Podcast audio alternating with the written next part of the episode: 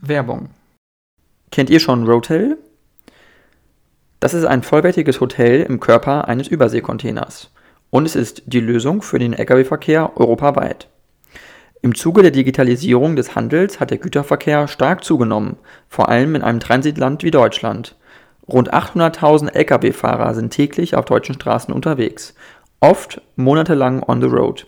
Ihr Zuhause ist die Fahrerkabine, ohne Toilette und Dusche. Roadtail bringt das Hotel zum Gast. Ein Mikrohotel, direkt an oder in der Nähe der Road.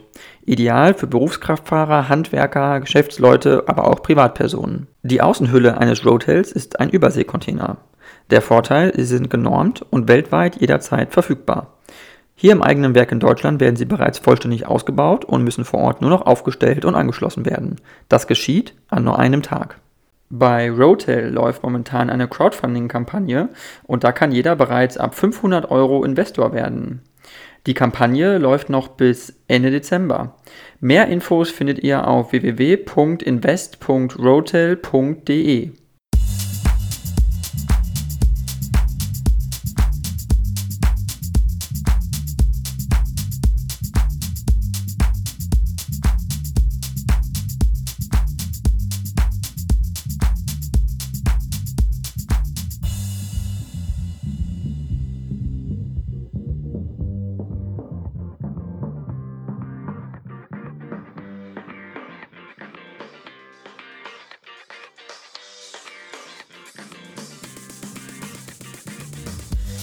Ja, dann äh, vielen, vielen Dank, ähm, Herr Knaus, äh, Gerald Knaus. Sie sind ein österreichischer Sozialwissenschaftler und Autor.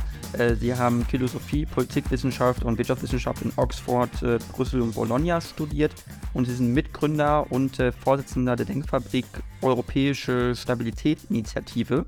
Und ähm, bevor wir einsteigen, sage ich mal, bei den ja, standardpolitischen Themen, die aktuell äh, uns alle beschäftigen, wie kamen Sie denn dazu, ähm, diese Denkfabrik Europäische Stabilitätsinitiative zu gründen? Also was war da so die Motivation? Wie kam sie dahin? Was war der Weg dahin, sage ich mal? Ja, also schönen guten Morgen und vielen Dank zunächst für die Einladung, für das Gespräch. Das war schon eine Weile her, im, im Sommer 1999, kurz nach dem vierten Krieg in einem Jahrzehnt in Südosteuropa.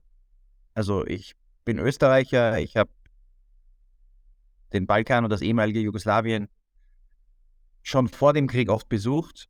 Und als dann 91 an der österreichisch-slowenischen Grenze, dann im Sommer in Kroatien, dann 92 in Bosnien, Kämpfe ausbrachen, Kriege ausbrachen in Bosnien, eine Million Menschen im Land vertrieben und nochmal eine Million ins Ausland vertrieben wurde, 100.000 Menschen umgebracht wurden oder im Krieg starben. Und als dann der vierte Krieg, der Kosovo-Krieg und dann NATOs Eingriff, um äh, Serbien im Kosovo zu stoppen, in acht Jahren ausgebrochen ist, da haben meine Kollegen und ich, ich habe damals in Sarajevo vier Jahre gelebt, äh, dieses starke Gefühl gehabt. Das hatten damals aber auch viele Politiker in Europa, dass, dass er, es muss irgendetwas geschehen, um diesen Kreislauf zu durchbrechen. Also diese, die Tatsache, dass nach dem Ende des Kalten Krieges extremer Nationalismus, Kampf um Grenzen, ethnische Vertreibungen, Völkermord, wie in Srebrenica, dass das mitten in Europa weiterhin möglich war und dass es nicht gelungen ist, Krieg dort so undenkbar zu machen wie in Mitteleuropa oder Westeuropa, das war der Antrieb. Und dann haben wir in, in Sarajevo, ich habe damals in Sarajevo gelebt mit ein paar Kollegen, ich hatte für internationale Organisationen gearbeitet, äh, habe dann die Organisation verlassen und habe dann mit Kollegen gesagt, wir versuchen durch Analysen, durch Berichte, durch Vorschläge, mit dem Ziel, nicht akademisch zu schreiben, sondern die Politik direkt zu beeinflussen, Ideen vorzuschlagen, wie die Stabilisierung, die dauerhafte Integration eines demokratischen Balkans in die EU möglich wird. Das war eigentlich der Anlass und wir haben das für ein Jahr gedacht. Wir machen, schreiben mal Berichte. Ich hatte viele Vorbilder äh, aus früheren Jobs, aus meiner Arbeit in Bulgarien, auch meiner Arbeit in Bosnien. Ähm, ich hatte, war überzeugt, dass gut, gute Berichte, starke Analysen die man dann an die richtigen Leute bringt, die man frei zur Verfügung stellt, also nicht als Berater arbeiten, sondern unabhängig, dass wenn man das richtig macht, das kann Einfluss haben. Dann haben wir gesagt, probieren wir es. Das war im Sommer 99 und seitdem sind jetzt 23, ja, fast vier, bald 24 Jahre vergangen und wir äh, haben immer mehr Themen aufgegriffen und bis heute bin ich überzeugt, das war die richtige Entscheidung. Also man kann durch, durch Analysen äh, manchmal äh, Debatten und dann die Wirklichkeit verändern. Und das war die Motivation bis heute. Okay, ähm, das ist äh, total spannend. Ähm, ich geh, äh, muss jetzt leider äh, thematisch ein bisschen springen, aber es interessiert mich einfach sehr und ich glaube, meine Zuhörerinnen und Zuhörer wird es auch einfach sehr interessieren. Sie haben äh, auch gelehrt unterschiedlichen, an unterschiedlichen Universitäten, unter anderem auch in der Ukraine, an der Universität von äh, Tschernowitz, äh, so steht es zumindest hier.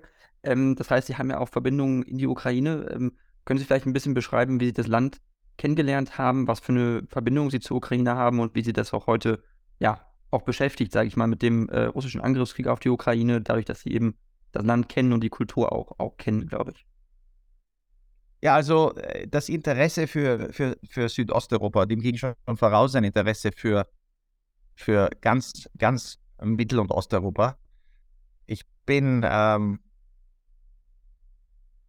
1993, 94 für ein Jahr nach Tschernowitz gegangen, habe dort äh, Volkswirtschaft und internationale politische Ökonomie unterrichtet äh, an der Wirtschaftsfakultät der Universität Czernowitz. Das ist in der Westukraine, in der sogenannten Bukowina, an der, nahe an der Grenze zur Republik Moldau und zu Rumänien. Das war ein sehr, sehr spannendes Jahr in einer. Die Ukraine ist gerade erst unabhängig geworden, zwei Jahre zuvor. Die Wirtschaft befand sich in freiem Fall. Es gab Hyperinflation. Es gab ein Jahr kein warmes Wasser. Die Universität, alle Institutionen äh, waren in einer tiefen Krise. Die Wirtschaft ist zusammengebrochen.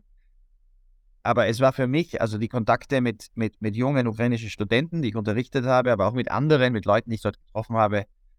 Und diese Erfahrung, in diesem, in diesem neuen unabhängigen Staat zu leben, der nicht wusste, in welche Richtung er sich bewegen will, mitten in Europa. Also äh, nur, nur eine kleine Strecke entfernt von, von Wien, in einer Stadt, die einst selbst noch die östlichste deutschsprachige Universität war in der Habsburger Monarchie.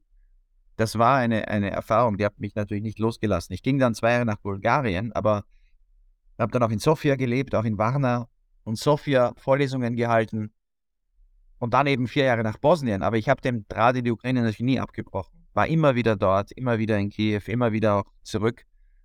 Ähm, und das Interesse und die Faszination und dann am Ende auch der Horror ähm, als ich vor allem bei vielen Besuchen in Moskau, ich war auch Carnegie Fellow in Moskau 2015 für einige Monate am Carnegie äh, Zentrum dort, Visiting Fellow, zu sehen, wie tatsächlich diese Ideologie, die wir heute in der Ukraine am Werk sehen, ein, ein radikaler, revisionistischer, imperialistischer, aggressiver, äh, äh, ja, ein Projekt Putins und seiner Mitdenker Grenzen mit Gewalt neu zu ziehen, äh, nationale Identitäten zu unterdrücken, ein, ein Zurückkehr in das Denken von Interessensphären, wo nur die Macht des Stärkeren gilt. Also ein Aufheben aller, aller Prinzipien der Pariser Charta von 1990, die Europa auf der Grundlage von Demokratie, Menschenrechten, Anerkennung äh, der Selbstbestimmung der, der Länder, der Nationen äh, verstanden hat. Ich habe das in Moskau gesehen, über viele Jahre, von 2009 an, dann nochmal 2015. Und so muss ich sagen, dass dieser Krieg jetzt mich nicht so überrascht hat wie vielleicht viele andere. Ich kam 2009 von einem Besuch in Moskau nach, ja, zu meiner Familie zurück und habe damals meiner Frau gesagt, ich, ich glaube, es wird Krieg geben, weil so wie diese einflussreichen, kremlnahen Intellektuellen und Denker, die ich da eine Woche lang äh, traf und denen ich zuhörte, die heute alle in den Fernsehkanälen sind. Einer war Alexander Dugin, ein anderer ist jetzt der Präsident des Senats, äh, des Oberhauses äh, im, im, russischen Parlament. Äh, viele sind Talkshow-Hosts, die heute gegen die Ukraine hetzen. Ähm, viele dieser Menschen hatten damals, schon 2009, so eine, eine, eine diese Agenda. Das ist, war keine Überraschung. Und 2015, als äh, Putin sich an die Seite Assads stellte, im Syrienkrieg, als die Bombardierung von Aleppo, ja, mit ähnlichen, mit den Militärs, die jetzt in der Ukraine die Operationen leiten. ähm, begann, begannen, war auch klar, die Methoden einfach durch Terror, äh, durch Massenvertreibung, Kriege zu gewinnen, äh, das, das, war, das wurde als Erfolgsrezept gesehen. Und so gesehen war auch, als der Krieg 2014 in der Ukraine ausbrach, im, im Osten, es gab ja acht Jahre schon Krieg, ähm, mich hat nur erstaunt, es hat niemand, niemand in Europa wirklich wahrgenommen. Äh, auch der Krieg in Georgien war kein, kein Weckruf. Der Krieg in Tschetschenien, mit dem Putin ja an die Macht kam, wurde total ignoriert. Der spielte keine Rolle, obwohl dort schon die gleichen Menschenrechtsverletzungen, Massenvertreibungen stattfanden wie, wie jetzt in der, in der Ukraine. Und so glaube ich tatsächlich, äh, am 24. Februar blieb ich auch die ganze Nacht wach. Ich, glaubte den Informationen, dass der Krieg ausbrechen wird. Wir haben am 23. Februar auch einen Newsletter geschrieben. Ähm, und ich war dann die ganze Nacht wach. Und als dann irgendwann in der Früh, ganz früh, 4, 5 Uhr früh, ich weiß nicht mehr, die Nachrichten kamen, okay, jetzt beginnt die Bombardierung von Kiew, jetzt beginnt der Vormarsch, ähm, war das die Erfüllung der, der, der schlimmsten Erwartungen, aber keine, keine wirkliche Überraschung. Mhm. Und ich glaube, dass das tatsächlich jetzt die entscheidende, äh, der Wendepunkt der europäischen Geschichte für die nächsten 20 Jahre sein wird. Also wenn die Ukraine sich durchsetzt und vor allem wenn sie sich als Demokratie durchsetzt, wenn es gelingt, ihre Grenzen wiederherzustellen, aber auch ihre Demokratie zu stärken, Institutionen zu stärken, die Wirtschaft wieder aufzubauen, wenn die Ukraine den Weg einschlägt wie Rumänien in den letzten 20 Jahren, integriert in Europa als friedliche Demokratie, dann hätte das eine, eine unglaubliche Auswirkung auf, auch auf Russland, auch auf Belarus, auch auf Moldau. Äh, und Europa wäre sicherer äh, denn je in, in den letzten 20 Jahren.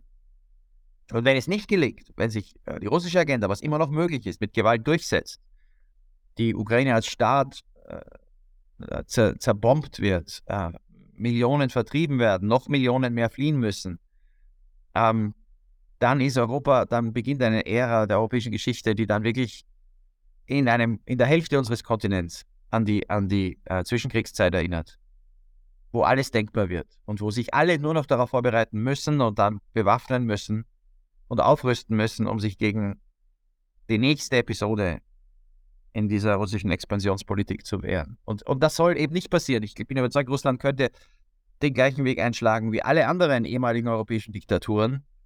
Aber äh, dazu muss es den Krieg in der Ukraine verlieren. Mhm, mhm. Das ist äh, auf jeden Fall so. Äh, das sehe ich ganz genauso wie Sie. Ähm, es gibt ja jetzt eine ganz äh, aktuelle Entwicklung auch, äh, was äh, die Lieferung von schweren Waffen angeht. Da war ja Deutschland unter anderem sehr lange sehr zurückhaltend, kann man sagen. Ähm, Frankreich hat jetzt aber eben sich entschieden, äh, Spähpanzer zu liefern, mit ja, Radpanzer, glaube ich, mit schweren Kanonen aber drauf. Und daraufhin hat Deutschland jetzt nachgezogen mit den USA zusammen. Ähm, dieser Vorstoß von Frankreich war wohl unabgestimmt. Also nicht mit Deutschland abgestimmt zumindest. Wie erklären Sie sich, dass Macron sich jetzt, also mit Zelensky telefoniert hat und gesagt hat, jetzt liefern wir diese Spähpanzer und äh, das nicht irgendwie abgestimmt hat äh, mit den USA oder, den, äh, den, oder Deutschland? Also äh, wo, woher kommt das? Weil bei Frankreich war ja auch sehr lange zurückhaltend, hatte man das Gefühl. Genauso wie Deutschland, also was diese Lieferung von schweren Kampfpanzern angeht. Und glauben Sie, dass Kampfpanzer überhaupt den großen Unterschied machen im Gefecht am Ende? Also, ich bin jetzt kein Militär, aber ich habe mich ja auch mit, mit, vielen anderen äh, von Anfang an dafür ausgesprochen. Äh, die logische Konsequenz daraus zu ziehen, dass wir sagen, alle westlichen Regierungen und vollkommen zu Recht, die Ukraine muss dabei unterstützt werden, ihre Demokratie, ihren Staat und ihr Territorium zu verteidigen. Und wenn man das sagt, wenn man sagt, das ist ein aggressiver Angriffskrieg, vollkommen unprovoziert, äh, der von Anfang an mit Kriegsverbrechen einhergeht und wo das besetzt von Russland besetzte Gebiet äh, eine, eine, ein, ein Tatort der schlimmsten Verbrechen wird gegen auch Zivilisten, dass man also die russische Armee stoppen, zurückdrängen muss. Wenn man das sagt, dann ist die einzige logische Folge, dass die Ukraine dafür die Unterstützung braucht, damit sie selbst, denn keiner redet über einen Eingriff der NATO, aber dass die Ukrainer selbst in der Lage sind, sich zu verteidigen. Und es ist relativ klar, in dem Fall haben, haben uns auch die Ukrainer gezeigt, sie sind dazu in der Lage, sie haben die Motivation, die, die äh, russischen Rekruten oder die ehemaligen Häftlinge, die da rekrutiert werden und einfach in die Schlacht geschickt werden, verheizt werden von der nationalen Führung. Die haben auch nicht diese Motivation. Die Ukrainer haben sie, aber sie brauchen die Unterstützung.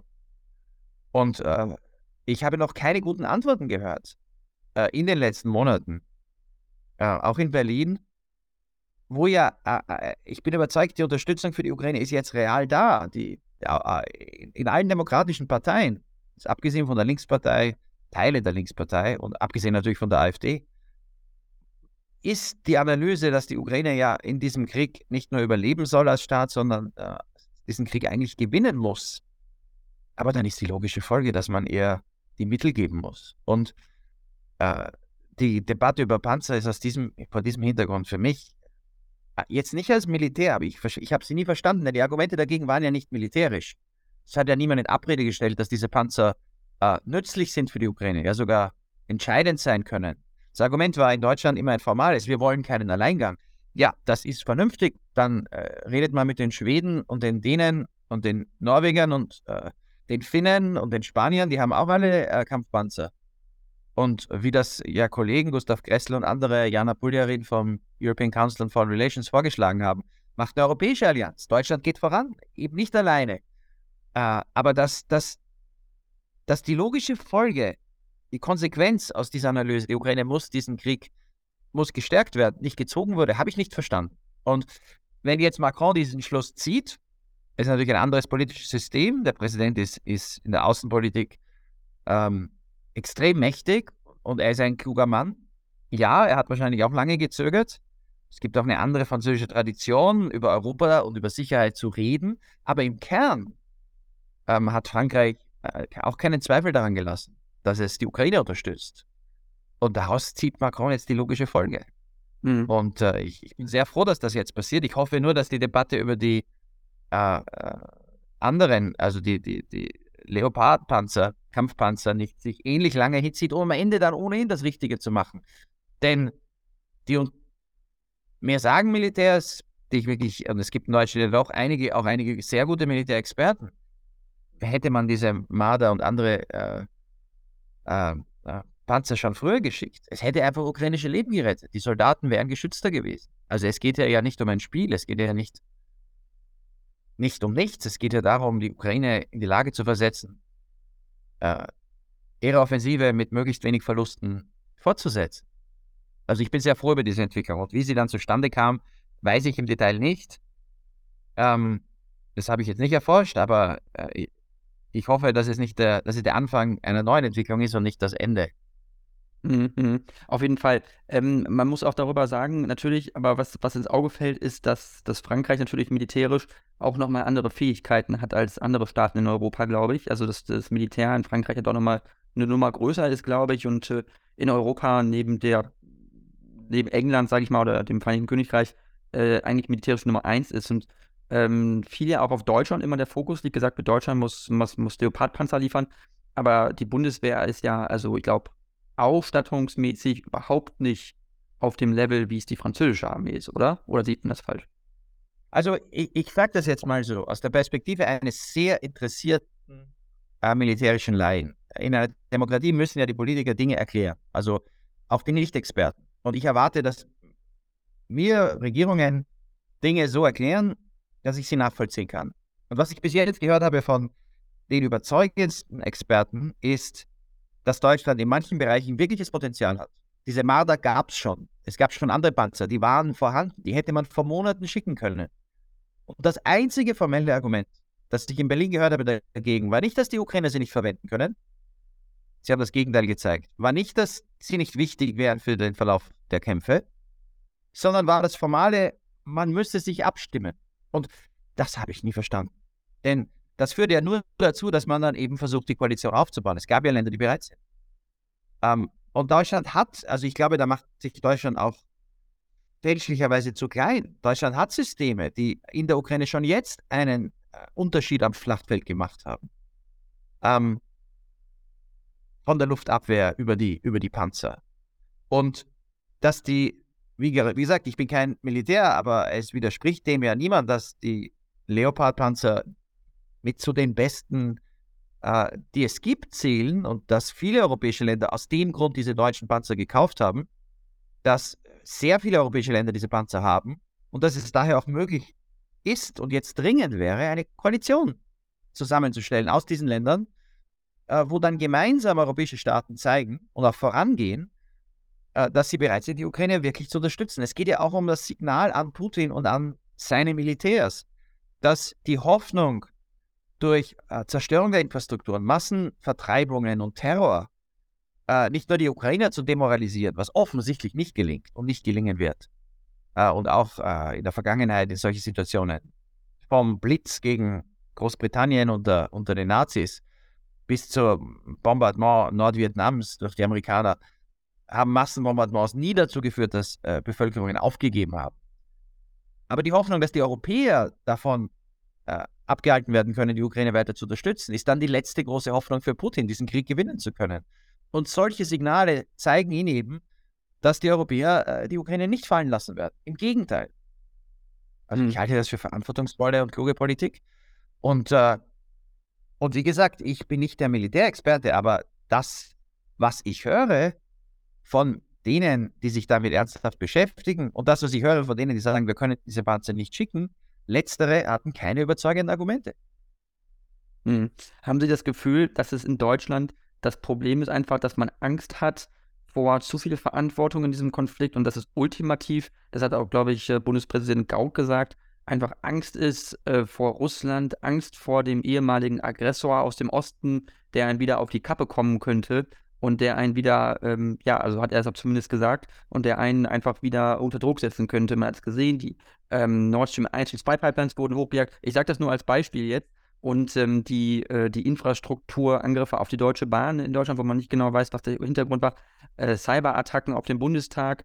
Ähm, und ähm, ich denke, es wird bestimmt ähnliche äh, Ereignisse in Österreich gegeben haben. Also ich will nur sagen, dass es diese Angst vor Russland, die ist in Deutschland, glaube ich, ganz präsent. Diese Angst davor, äh, äh, in einen offenen Konflikt mit diesem, ja, mit diesem aggressiven Staat und diesem revisionistischen Staat äh, zu treten. Da hat, äh, ich glaube, das ist die, diese, diese Grundangst, die in Deutschland da ist. Ja, ich hatte da auch eine Diskussion dazu äh, bei der, bei der Lit Cologne oder Phil Cologne, die Philo Philosophie-Tagung in Köln mit äh, Julian Niederrömelin. Und mein Argument war, ich verstehe diese Angst, dieses Argument überhaupt nicht. Denn wenn Deutschland Angst hat vor einem aggressiven Russland, wenn Deutsche Angst haben vor einem aggressiven Russland, dann muss man ja umso mehr alles tun, damit dieses aggressive Russland in der Ukraine keinen militärischen Erfolg davonträgt. Denn die Agenda ist ja über die Ukraine hinausgehend. Das ist ja jetzt kein Zweifel mehr, wenn, wenn die gesamte Friedensordnung in Europa, die Grenzen, äh, die Unabhängigkeit der baltischen Staaten, die Polen und Moldau, die NATO selbst in Russland als Feind gesehen wird, gerade wenn man sich vor diesem militärisch, mil, militaristischen Nationalismus oder imperialen, dieser imperialen aggressiven Agenda fürchtet, da muss man doch die Ukrainer, die bereit sind zu kämpfen, zu unterstützen. Also ich bin mir nicht sicher, ehrlich gesagt, ich bin mir nicht sicher, bei, bei manchen, jetzt vor allem extrem rechts und extrem links, ist es, glaube ich, nicht die Angst. Da ist es eine unverhohlene ähm, Sympathie für Putins Agenda aus verschiedenen Gründen, der äh, den Westen, die Amerikaner äh, herausfordert.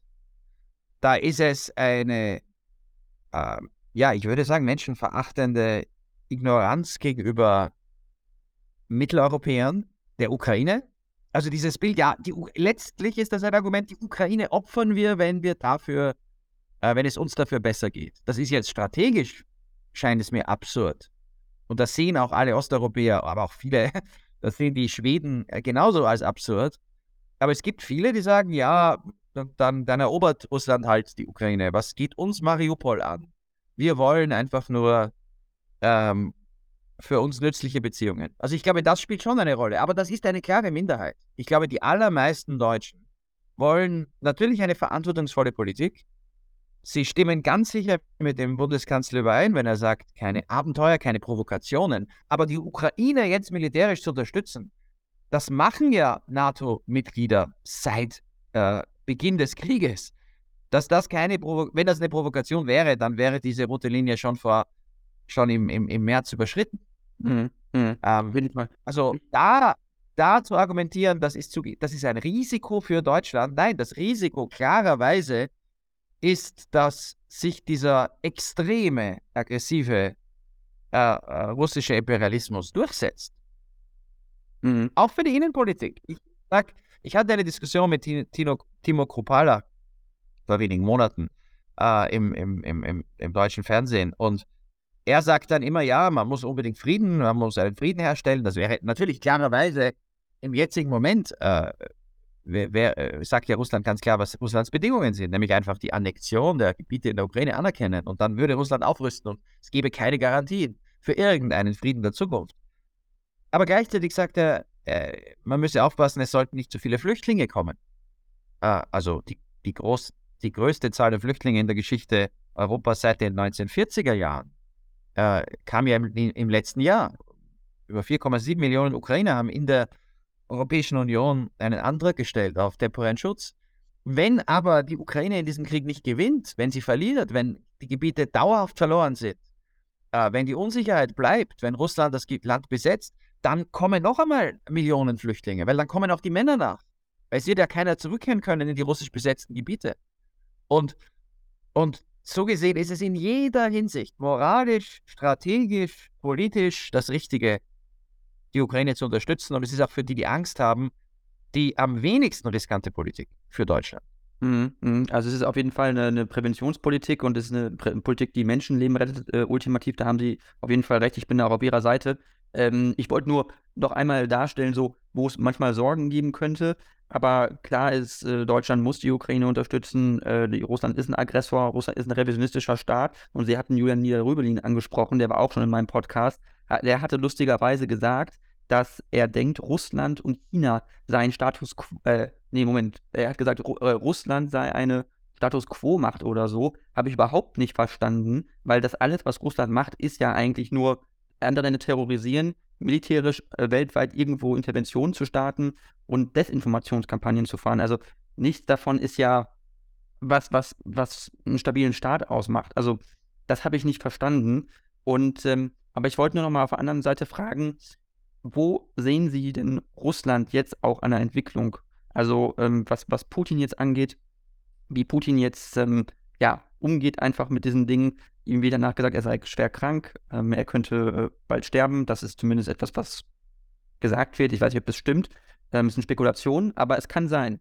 Und äh, für wie wahrscheinlich halten Sie es, dass das dann zusammenbricht, dieses Regime? Weil Zelensky hatte auch in einem Interview gesagt, äh, dieser Krieg wäre nicht begonnen worden, wenn das nicht von einem einzigen Mann entschieden worden wäre und wenn nicht ein einziger Mann so viel Macht hätte in diesem System. Und das ist Putin. Und Putin ist der Einzige, der diesen Krieg angefangen hat und der ihn auch sofort beenden könnte, wenn er wollte. Also wie wahrscheinlich ist es, dass, wenn er weg ist, dass das alles quasi implodiert, dass dann nichts mehr, ja, so ist, wie es, wie es, wie es, jetzt, wie es jetzt im Moment ist.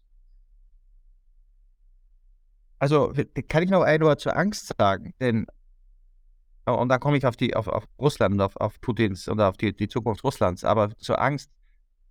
Die Länder, die auch rationale Politiker haben und eine Öffentlichkeit und Diskussionen, die wirklich an Russland angrenzen, Finnland, oder in der Nähe sind, Schweden mit der Insel Gotland im Baltischen Meer, die baltischen Staaten, Polen, ähm, die wissen das Risiko ja auch einzuschätzen. Und die stellen sich mit allem, was sie können, auf die Seite der Ukraine.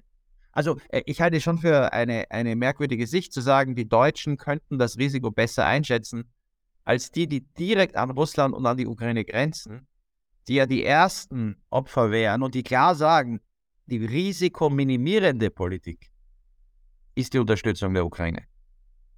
Ähm, und interessanterweise, gerade in den baltischen Staaten, man, man wirft den Balten oft vor, sie seien ähm, äh, bei dem Thema blind und russophob und in Wirklichkeit sind ja ganz viele russische Dissidenten in die baltischen Staaten gegangen.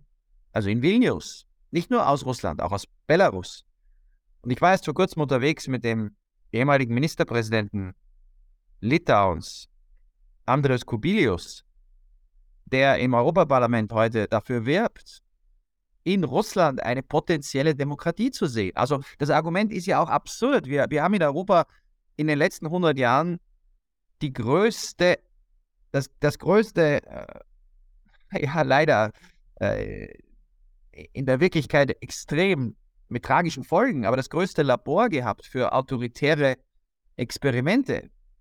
Von, von Franco in Spanien über Salazar in Portugal, über die griechischen Generäle, die Junta in den, in den frühen 70er Jahren in Griechenland, über den, die Volksrepubliken und den Stalinismus und die Diktaturen im Osten und über Faschismus in Italien und, und natürlich den Nationalsozialismus in Deutschland. Und all diese autoritären Regime in Ländern, wo man immer gesagt hat, Spanien hat keine demokratische Tradition, Deutschland hat keine demokratische Tradition, Italien hat keine demokratische Tradition, Bulgarien und Polen hatten keine demokratische Tradition. All diese Länder sind heute Demokratien. Und äh, aus gutem Grund, weil es für die Menschen besser ist, so zu leben, wie sie jetzt leben, mit Sicherheit, ohne dass die Geheimpolizei in der Nacht anklopft und irgendwie aus dem Haus holt und ohne, ohne und mit einer Wirtschaft, die sich äh, positiv entwickelt hat in den letzten Jahrzehnten. In all diesen Ländern, von Estland bis Bulgarien bis Rumänien. Und so gesehen gibt es natürlich ganz viele, und ich kenne, ich habe in den letzten Monaten viele russische Dissidenten getroffen, Gary Kasparov. Und, und vor einem Jahr, bevor er zurückkehrte und verhaftet wurde, ähm, äh, Karamursa, der jetzt im Gefängnis ist, der, wo der russische Staat zweimal versucht hat, ihn zu vergiften. Ähm, Leonid Volkov, der äh, mit Nawalny zusammenarbeitet und andere. Und was die sagen, und da sollte man schon auch zuhören, ist, dass sie natürlich nicht unterschätzen, dass Putin, das ist nicht Putins Krieg alleine, da gibt es eine ganze Elite und er hat es auch geschafft, viele zu überzeugen, dass sich Russland hier eigentlich nur verteidigt. Aber das ist jetzt nicht so, als wenn ich das anderen europäischen Ländern auch kannten. Dass aber eine Veränderung, eine Niederlage in der Ukraine und vor allem ein Erfolg der ukrainischen Demokratie und ein Scheitern dieses Projekts Putins und ein Zusammenwachsen, eine klare Perspektive, auch um die Demokratie Moldau und der Ukraine zu stärken durch Integration, eine glaubwürdige, ein glaubwürdiges Versprechen, dass diese, diese Zone des europäischen Friedens ausdehnbar ist auf die Ukraine, auf Moldau, dass das das Signal wäre, die politische Botschaft, auch an Russen, auch in der Elite, auch in Moskau und St. Petersburg, und auch in der Bevölkerung, dass es eine Alternative gibt zu dem, was Putin in den letzten Jahren als aggressiven, militaristischen äh, Polizeistaat aufgebaut hat. Also wir, niemand kann vorhersehen, wie diese Dinge passieren. Karamosa hat ja vor kurzem aus dem Gefängnis heraus einen Artikel geschrieben. Da sagte er auch bei einem Treffen, wo ich noch dabei war, dass vor einem Jahr, dass in Russland die Veränderungen immer nach verlorenen Kriegen stattfanden. Also nach dem Krieg gegen Japan 1905, die erste Verfassung, nach den Niederlagen im Ersten Weltkrieg, dann zuerst die Februar und dann die Oktoberrevolution, ähm, nach dem Afghanistan-Krieg, dann auch die Krise in der Sowjetunion. Und dass dann Veränderungen sehr schnell passieren können. Und keiner weiß, und das ist auch nicht vorhersehbar, äh, wie das vor sich gehen wird. Aber die Idee, dass Russland als einziges Land, als einzige Kultur Europas nicht in der Lage sein soll, was in Deutschland, in Italien, in Spanien, in Griechenland, in Bulgarien äh, gelang, eine demokratische, eine demokratische Vision mit allen Schwierigkeiten äh, auch mehrheitsfähig zu machen. Ich, ich sehe das als, als, als, als äh, gefährlichen Defetismus, nicht als Realismus. Realismus bedeutet, wir wissen es nicht und können es von außen nur begrenzt beeinflussen, aber was wir beeinflussen können, ist erstens Unterstützung für äh, die Ukraine, so wie der, der Erfolg Polen und Rumäniens die Debatte in der Ukraine verändert hat. Und junge Ukrainer auf einmal sahen, das ist möglich. Das war ja erst nach 2004 und dann noch einmal 2014. Der Aufschrei aus der Bevölkerung. Wir wollen das, was in Polen, in Rumänien, in den baltischen Staaten erfolgreich ist. Wir haben es in Belarus gesehen, mit den Protesten gegen die gestohlenen Wahlen. Äh, so könnte ein Erfolg in der Ukraine auch Belarus sehr, sehr schnell die Situation verändern äh, und eine Niederlage Putins auch in Belarus zu einer Öffnung führen. Und wenn diese Staaten sich an Europa orientieren, dann hätte das eine dramatische Signalwirkung auf, auf ganz Russland. Also hm. ich sehe hier garantiert ist nichts, äh, voller Risiken, aber es ist durchaus möglich, dass diese Vision von 1990, ein, ein friedliches Europa von Demokratien auf der Grundlage von Menschenrechten, das tatsächlich ganz Europa erfasst, dass wir das in den nächsten zehn Jahren verwirklichen können. Mit kluger Politik, wenn die Ukraine diesen Krieg gewinnt. Hm. Okay, also Sie, das könnte gut sein. Also Sie glauben, die Ukraine ist der entscheidende Faktor, der dazu führen wird. Äh, nur noch eine kurze Frage dazu, was Russland jetzt angeht, weil ähm, es gibt ja auch ein System von Angst in Russland. Einfach, dass einfach viele Leute einfach total Angst haben, ihre Meinung zu äußern, es natürlich öffentlich zu äußern, dem äh, Regime kritisch gegenüberzutreten, äh, überhaupt äh, sich politisch zu äußern. Da gibt es eine wahnsinnige Angst.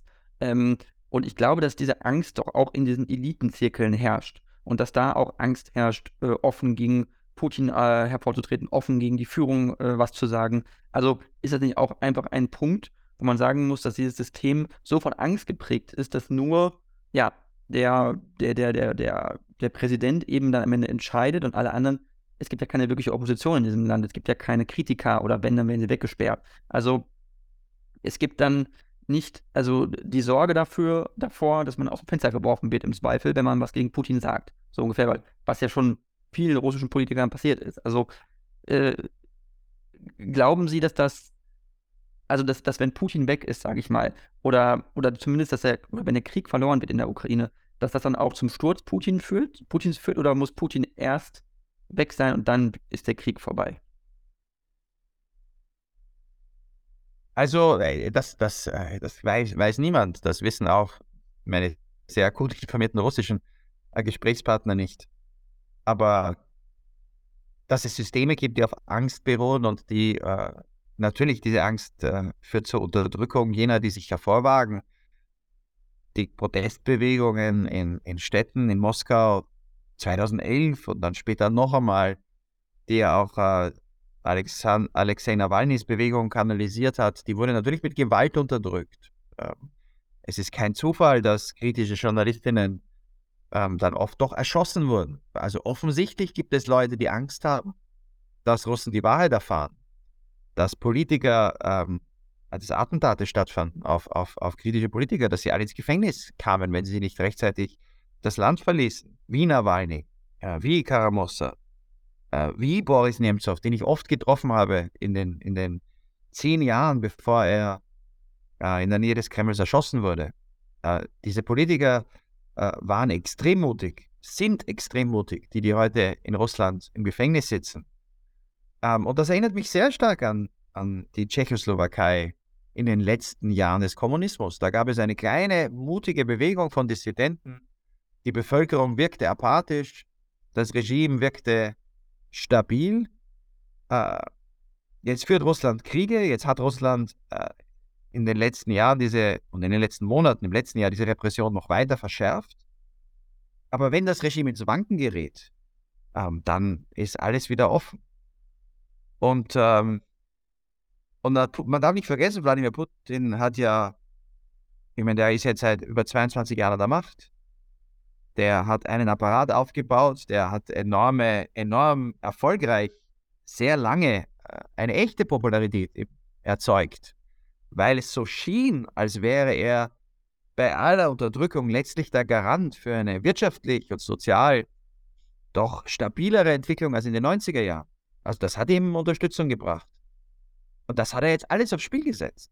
Also ähm, die, dieser Krieg, ein Krieg dieser, dieser Dimension, die Sanktionen, die Isolierung Russlands äh, wird das Land schwer treffen und sein gesamtes Geschäftsmodell erschüttern. Und wer immer nach ihm, wann immer das ist, an die Macht kommt, äh, wird erkennen müssen, aus, aus Nationalismus, aus nationalem Interesse, dass Russland dann die Wahl hat, sich entweder als zwar nuklearer Staat, aber doch wirtschaftlicher Zwerg an der Seite Chinas in eine unterwürfige Rolle gegenüber einer wirklichen Großmacht mit Wirtschaftskraft, nämlich China, zu bewegen oder sich wieder Richtung Europa zu öffnen. Dass ein Aufheben der Sanktionen, was natürlich nur passieren kann, wenn Russland seine Politik ändert, dass ein Öffnen für hin Richtung Europa letztlich für Russland die einzige Chance sein wird, als prosperierender Staat zu, zu, zu funktionieren. Ähm, ich glaube, dass, dass diese Gedanken werden viele haben, die jetzt noch opportunistisch an der Seite Putins stehen, die aber erkennen, dass er das Land und, und die Elite in, in, in, ins Verderbnis führt. Mhm, mhm. Und ähm, können solche Dinge schnell passieren. Denken wir an Italien, wie viele Leute sich an die Seite Mussolinis gestellt haben zwischen 1922 und 27. Und, äh, und trotzdem ist es dann gelungen. Allerdings, und das muss man immer dazu sagen, und das ist natürlich auch nicht ausgeschlossen, es kann auch dazu kommen, dass in Russland jeder Regimewechsel mit noch mehr Gewalt einhergeht. Das wissen wir nicht. Mhm. Ähm, das wissen wir nicht. Okay. Ähm, eine abschließende Frage, weil wir jetzt äh, schon ans Ende der Zeit gekommen sind. Ähm, glauben Sie, dass äh, Russland in Zukunft ein Land ist, was man einbinden kann in eine Art Sicherheitsarchitektur mit Europa zusammen, auch eine, eine Art politische Architektur? Also wir wollen jetzt nicht so weit gehen, dass wir sagen, Russland würde jetzt Teil der Europäischen Union werden, aber zumindest ist es ja für die Ukraine ist ja ein Beitrittskandidat. Äh, Weißrussland oder Belarus könnte theoretisch Mitglied werden, sollte es irgendwann mal demokratisch werden und demokratisch regiert werden.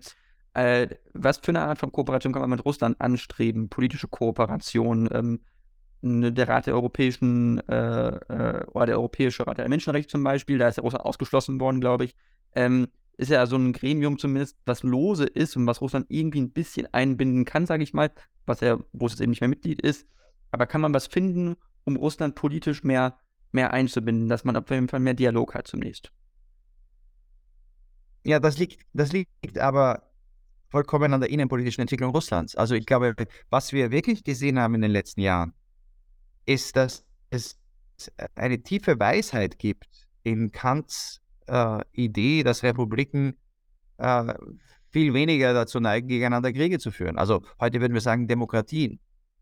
Ähm, dass, dass es gelungen ist, Krieg undenkbar zu machen zwischen Litauen und Polen, zwischen Ungarn und Rumänien, zwischen den Niederlanden und Deutschland, zwischen Italien und, und Österreich. Äh, in der EU gibt es nirgendwo geheime Papiere, wo Militärs darüber nachdenken, äh, was in den nächsten zehn Jahren passieren müsste in den Niederlanden, wenn Deutschland auf einmal feindselig wird. Diese Idee ist absurd. Daran denkt niemand, weil es gelungen ist, ein System der Integration zu schaffen.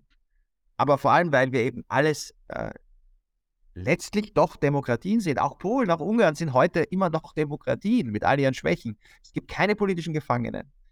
Ja, und die Einbindung, dieses Modell der europäischen Integration, das nach dem Zweiten Weltkrieg äh, von genialen Staatsdenkern äh, entstanden und aufgebaut wurde, hat sich bewährt. Die NATO ist ein Garant für Sicherheit. Die baltischen Staaten sind heute sicher durch die NATO. Äh, man, es war richtig, die NATO zu erweitern. Man hätte äh, das ist im Nachhinein natürlich leicht, viel leichter zu erkennen. Natürlich hätte man, äh, wie, es war eh nicht garantiert, dass es funktioniert hätte, aber was garantiert ein Desaster war, war die Ukraine nicht in die NATO aufzunehmen. Denn dieser Krieg ist das direkte, die direkte Folge.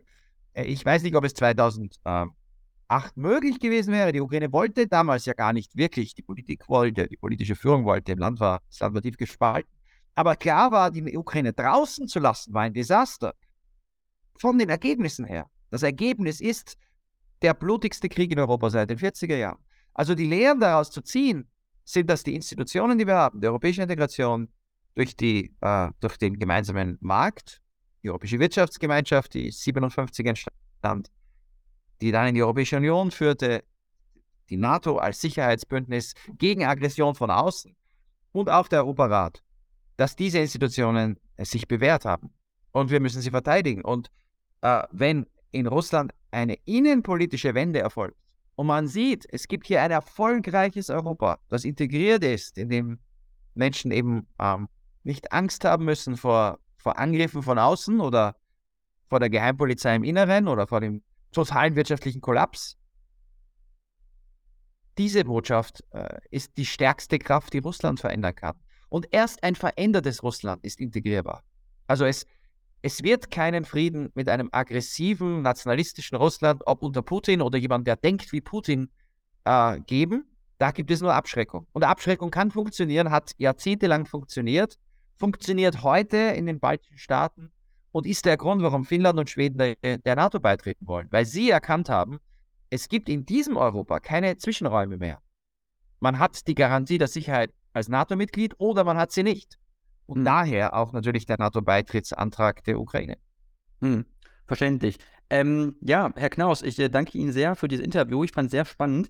Und ähm, wenn Sie möchten, können Sie noch zum Abschluss was sagen äh, zu Ihnen, äh, zur, ähm, ja, äh, Denkfabrik Europäische Stabilität, Stabilitätsinitiative. Wenn Sie Werbung machen möchten, dann äh, können Sie jetzt gerne noch die letzte Minute nutzen dafür.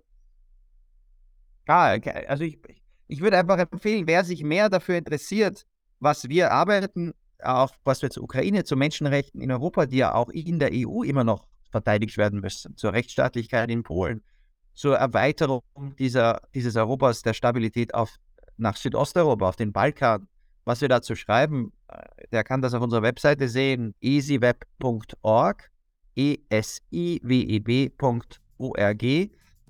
Und ich selbst habe gerade in diesem Jahr und vor zwei Jahren auch zwei Bücher geschrieben über, über Migration und Flucht.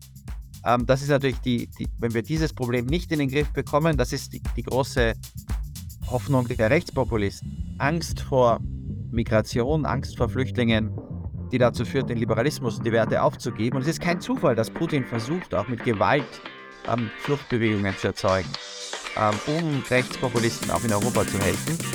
Da brauchen wir auch humane Politik der Kontrolle. Und wer sich dafür interessiert, der kann unter www.grenzen.eu mehr darüber erfahren, was ich dazu geschrieben habe. Und ich danke für das Gespräch und freue mich auf ähm, jede weitere Diskussion zu den Themen. Super, dann vielen Dank und vielleicht bis zum nächsten Mal.